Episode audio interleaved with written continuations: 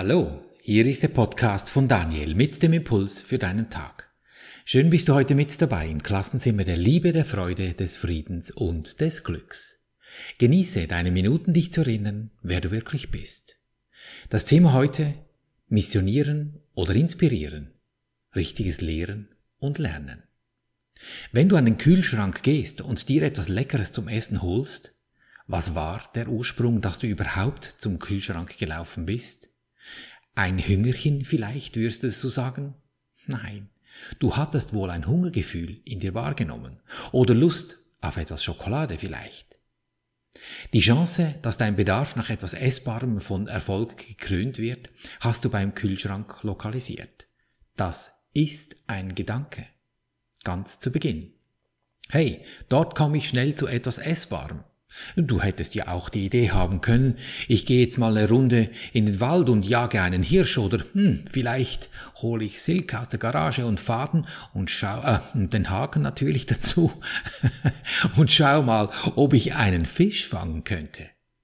Doch du verlässt dich weder auf Weidmanns Glück noch auf Petri Heil, sondern den Kühlschrank.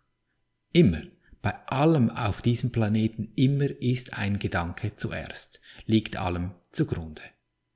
Wenn du also Probleme hier siehst, eine Krankheit, ein Krieg, ein Streit, immer allem liegt ein Gedanke zugrunde. Das ist zuerst. Dann kommt das nächste wichtige Prinzip. Ursache und Wirkung. Allem, was du hier auf dieser Erde begegnest, ist eine Wirkung. Alles, was du siehst, was du anfassen kannst, hatte einmal eine Ursache, und das, was du siehst, ist eine Wirkung. Wenn am Anfang von allem ein Gedanke steht, dann weißt du, was du ändern musst, wenn du mit der Wirkung nicht happy bist. Jetzt gehen wir noch einen Schritt weiter. Solange du dich überhaupt in Gedanken bewegst, bist du dauernd mit dieser Ursache-Wirkungsgeschichte hin und her beschäftigt. Und alles, was hin und her geht, das zerreißt irgendwann. Ein Segelboot, das im Hafen liegt, das geht durch die Wellen die ganze Zeit hin und her an der Mole, und die Seile, mit denen es verteut ist, die scheuern an dieser Hafenmole und gehen mit der Zeit kaputt. Und wie ist das mit uns? Ja, genau gleich. Tausend Gedanken, tausendmal hin und her, und dann hast du am Ende den Zerfall. Ob Alterungsprozess, Burnout, Ermüdung, das sind alles Abnützungserscheinungen. Doch ewiger Frieden, Ruhe, beständige Freude und Glück, das sieht doch ganz anders aus. Du bist nicht das Opfer der Welt, die du siehst, weil du sie erfunden hast. Alles Einbildung. Weil von allem, was du siehst, ist der Ursprung ein Gedanke. Das ist Einbildung, Illusion. Und daher kannst du sie ebenso leicht aufgeben, wie du sie eben erfunden hast, mit Gedanken eben weil sie damit gemacht wurde. Du wirst sie sehen oder nicht sehen, ganz nach deinem Wunsch. Solange du sie willst, wirst du sie sehen. Klingt wie ein bisschen Schlaraffenland. Ist so. Wenn du sie nicht mehr willst, wird sie für dich nicht mehr zu sehen sein. Deine innere und deine äußere Welt sind dasselbe. Du siehst sie jedoch verschieden an. Du siehst ein Problem in einer Beziehung, einen Konflikt vielleicht an deiner Arbeitsstelle oder ein gesundheitliches Thema, das dir nicht gefällt. Solange du dir nicht bewusst bist, dass du selbst der Schöpfer all dem bist, dass das, was du in deinem Außen lediglich als Wirkung erfährst, solange wirst du diese Wirkung eben erfahren müssen, bis du realisierst, dass du selber durch deine Gedanken der Schöpfer dieser sogenannten Realität bist. Bist du dir jetzt noch bewusst, dass es diese Realität gar nicht gibt, so wie dir dein Verstand das Glauben machen will, dann ist dir der Apfelschuss von Wilhelm Tell gelungen, hast den Nagel auf den Kopf geschlagen. Ich meine jetzt nicht abenteuerliche, kriegische oder gewalttätige Handlungen, sondern schlichtweg du hast ins Schwarze getroffen, wenn du dies wirklich zu 100 Prozent akzeptierst. Du kannst noch lange herummanifestieren und dir die Million visualisieren. Kannst du. Du bewegst dich aber immer innerhalb dieser Gedanken und scheuerst irgendwann in deinem Leben umher. Du hast dann vielleicht diese Million, weil es dir gelungen ist mit so viel Visualisieren, weil du dir sie so sehr gewünscht hast. Gleichzeitig taucht mit der Million das Bedürfnis auf, wie du die ergatterte Kohle jetzt anlegen könntest, damit es erstens noch mehr wird und zweitens dir die Inflation nicht alles wegfrisst. Dann kommt sogleich der nächste. Oh weh, bloß nicht falsch anlegen oder einem Betrüger auf den Leim kriechen, weil sie dann wieder weg wäre. Da hast du's. Schon wieder Gedanken. Denn das wären dann Gedanken des Verlusts dann scheuert's einfach die ganze Zeit an deinem körperlichen Konstrukt irgendwo. Ist das beständiger Frieden? Ist das Stille? Ist das dieses Gefühl von unendlicher Kraft, dass du die ganze Welt einfach umarmen könntest und alles aus den Angeln heben? Dauerhaft? Irgendwie nicht. Weil immer wenn du glaubst, mit neuen Gedanken hättest du eine bessere Lösung als vorher, dann stößt du über kurz oder lang immer wieder an diesen Punkt, wo du wieder etwas ändern musst. Das ist doch nicht beständiges Glück, das ist einfach die ganze Zeit Unruhe, Ungewissheit und Unsicherheit. Da musst du krank, alt und schrumpelig werden dabei.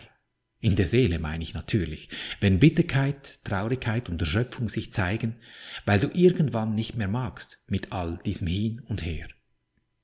Wir sind am Erfahrungen machen hier auf diesem Planeten. Daher mein Name des Klassenzimmers.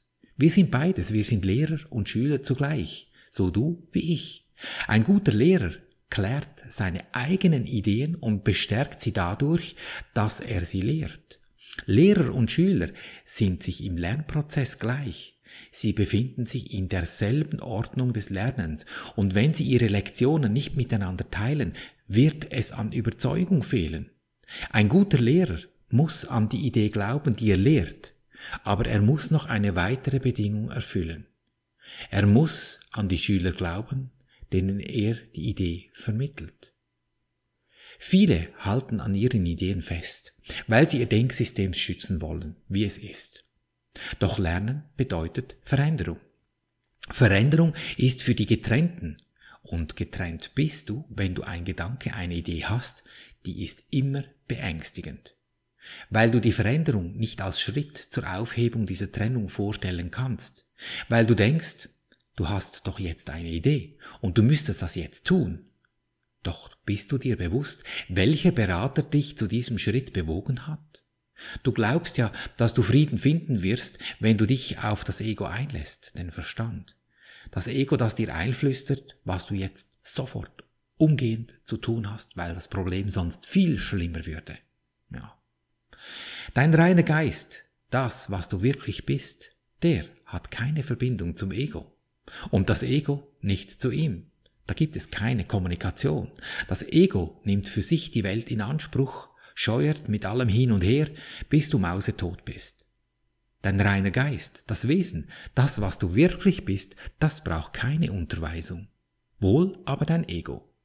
Lernen wirst du letztendlich als beängstigend wahrnehmen, weil es zum Aufgeben und, höre gut hin, nicht zur Zerstörung des Egos an die universelle Energie der Liebe führt.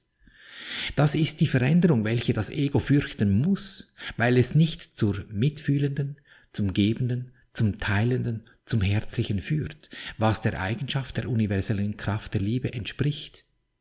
Wir auch aus dieser Quelle stammen und nichts anderes möchten als genau dahin zurück. Lehren und Lernen sind jetzt deine größten Stärken, weil sie dich befähigen, anderen Geistes zu werden, weil es der Ursprung aller Wirkungen ist, weil Gedanken die Ursache von allem sind. Anderen Geistes zu werden bedeutet, dass du bereit bist, das Denken aufzugeben, nicht hirnlos in der Weltgeschichte umhertingeln.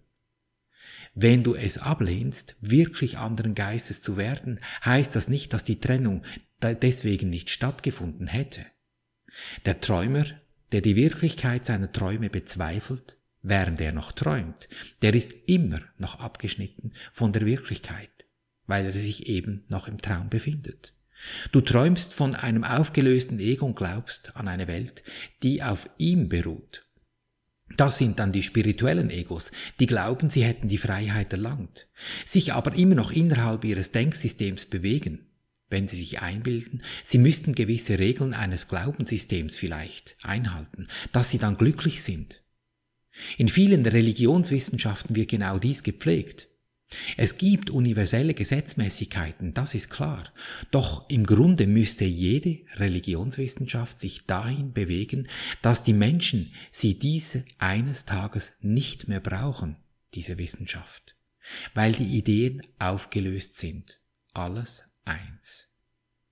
Solange all diese Religionswissenschaften, ob jetzt Christentum, Islam, Judentum oder Nationalitäten, sind all, alles auch Gemeinschaften, was immer du nimmst, ihre Schäfchen mit ihren Ideen behalten wollen, solange stellen sie sich gegen dieses elementarste Grundgesetz, das der Auflösung der Identität, weil nur dadurch ist das Wesen wirklich frei. Und bitte, um hier jetzt klarzustellen, es sind so viele tolle Communities in den Religionswissenschaften zu finden. Es ist nicht jetzt, geht nicht darum, diese abzulehnen. Sie helfen einander, diese große Frage zu beantworten. Doch ihr wirkliches Ziel des Lehrens und Lernens sollte sein, dass es sie nicht mehr braucht. Denn in ewig gibt es keine Unterschiede. Das ist Fakt. Aus diesem Ewigen schöpft sich hier alles. Das ist die Energie. Und solange dies bestritten wird, indem wir nicht alles dafür tun, dass dies geschieht, solange werden wir kämpfen hier. Gegeneinander. Seit Tausenden von Jahren schon. Und wie lange noch? Es ist so einfach. Wir brauchen lediglich zuerst Ursache und Wirkung in die richtige Reihenfolge zu setzen. Ursache ist immer mein Gedanke. Zu allem. Ich habe zwei Möglichkeiten. Einen guten oder einen schlechten Gedanken. Wähle ich einen schlechten, wird die Wirkung ein schlechtes Resultat sein. Wähle ich einen guten, ist die Wirkung etwas Gutes. Was um Himmels willen kann da so schwer daran sein, das zu verstehen? Das versteht ja jedes Kind. Das alles ist jedoch noch nicht der Ausweg aus der ganzen Sache. Wenn ich mich den guten Gedanken zuwende, zumindest das, dann steigt die Energie. Auch das ist jedem klar. Und irgendwann, wenn ich dann bis zu 100% guter Energie nur noch gut bin, dann ist da keine Angst mehr. Wie auch. Weil das Ego, je schlechter die Gedanken sind, umso mehr mit Angst herumdröhnt.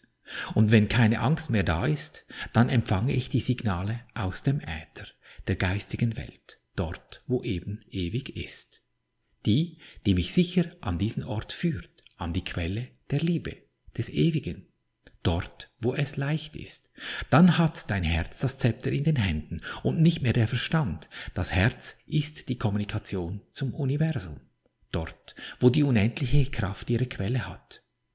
Und wenn du dahin willst, ja, dann musst du dich schon dahin bewegen und dich nicht vom Ego verwirren lassen. Machst du diese Schritte? Was meinst du, wie du strahlst in dieser Welt? Wie im kühlen Wetter, wenn du mit gesunden roten Bäckchen durch die Welt strahlst, aus lauter Freude am Leben. Dann lehrst du die Menschen um dich, nicht weil du missionierst, sondern weil du inspirierst. Das ist ein Unterschied. So lehrst du. Gleichzeitig lernst du. Lernst dich in die richtige Richtung dich zu bewegen, dort, wo Glück, Friede und Lebensfreude sich entfalten. Damit dir dies gelingt, das will etwas geübt sein. Das ist schon klar. Weil die andere Seite haben wir lange genug, genug geübt. Siehst es ja an den Kriegen seit Tausenden von Jahren. Und dass dies gelingt, das will eben geübt sein. Dass du in Ruhe üben kannst, spreche ich für dich diese vier Schritte. Für den einen Schritt, dass es in dir wendet. Nimm etwas, was dich ein bisschen betrübt, ein Menschen, eine Situation, eine Krankheit, was immer es ist. Nimm es mental vor dich hin. Geh zum ersten Schritt und bedanke dich beim Universum. Ich danke dir, Universum, dass du mich gehört hast. Ich wusste, dass du mich allzeit hörst. Sie liefert ja die Energie, das Leben. Und ich sage, hm, interessant, was habe ich mir da erschaffen lassen? Ein Hinweis, dass Berichtigung notwendig ist. Dann gehe ich zum zweiten Schritt. Ist es das, was ich sehen möchte? Will ich das? Das Gute an diesen Sachen, hm, das lassen wir laufen. Das etwas Schwierige, das nehmen wir uns zur Brust, dort, wo das Herz ist. Und gehen gemeinsam zum dritten Schritt und sprechen zu diesem Wesen. Lieber Engel, Name, Friede und Freude biete ich dir an, damit ich in Frieden und Freude leben kann. Dann halte einen Moment inne und lausche. Was kommt über deine Inspiration geflogen? Was macht dieses Wesen, dass du ihm soeben etwas Gutes, Schönes angeboten hast? Das muss eine Änderung machen. Und wie ist die Stimmung des Wesens? Und genau diese Stimmung nimmst du mit nun in den vierten Schritt und dehnst diese Stimmung in dir aus, wie es sich anfühlt, wenn das Wesen diesen Schritt getan hat. Diese Stimmung in dir, das willst du jetzt fühlen, nur dieses eine Gefühl jetzt. Erkennst du die Stille dieses Augenblicks, wenn du dich 100% im gefühlten Endzustand befindest? Wenn du deine Sicht in dir gewendet hast? Kein Gedanke stört mehr deinen Zustand. Gönn dir diesen Moment immer wieder durch deinen Tag. Daher deine entscheidende Lebensfrage. Will ich glücklich sein, egal was passiert? Denn glücklich ist schon, du hast es lediglich vergessen. Erinnere dich. Und so behandeln wir unser Leben gleichermaßen. Auf allen drei Gebieten des Denkens, des Fühlens und des Handelns. Und du wirst es erkennen an der Natur der Menschen, der Sachen, der Projekte und der Körper, die dich umgeben. In Fülle, Gesundheit und Harmonie. Ich danke dir für dein Lauschen und wünsche dir viel Freude beim Abenteuerleben. Bis zum nächsten Mal, dein Daniel.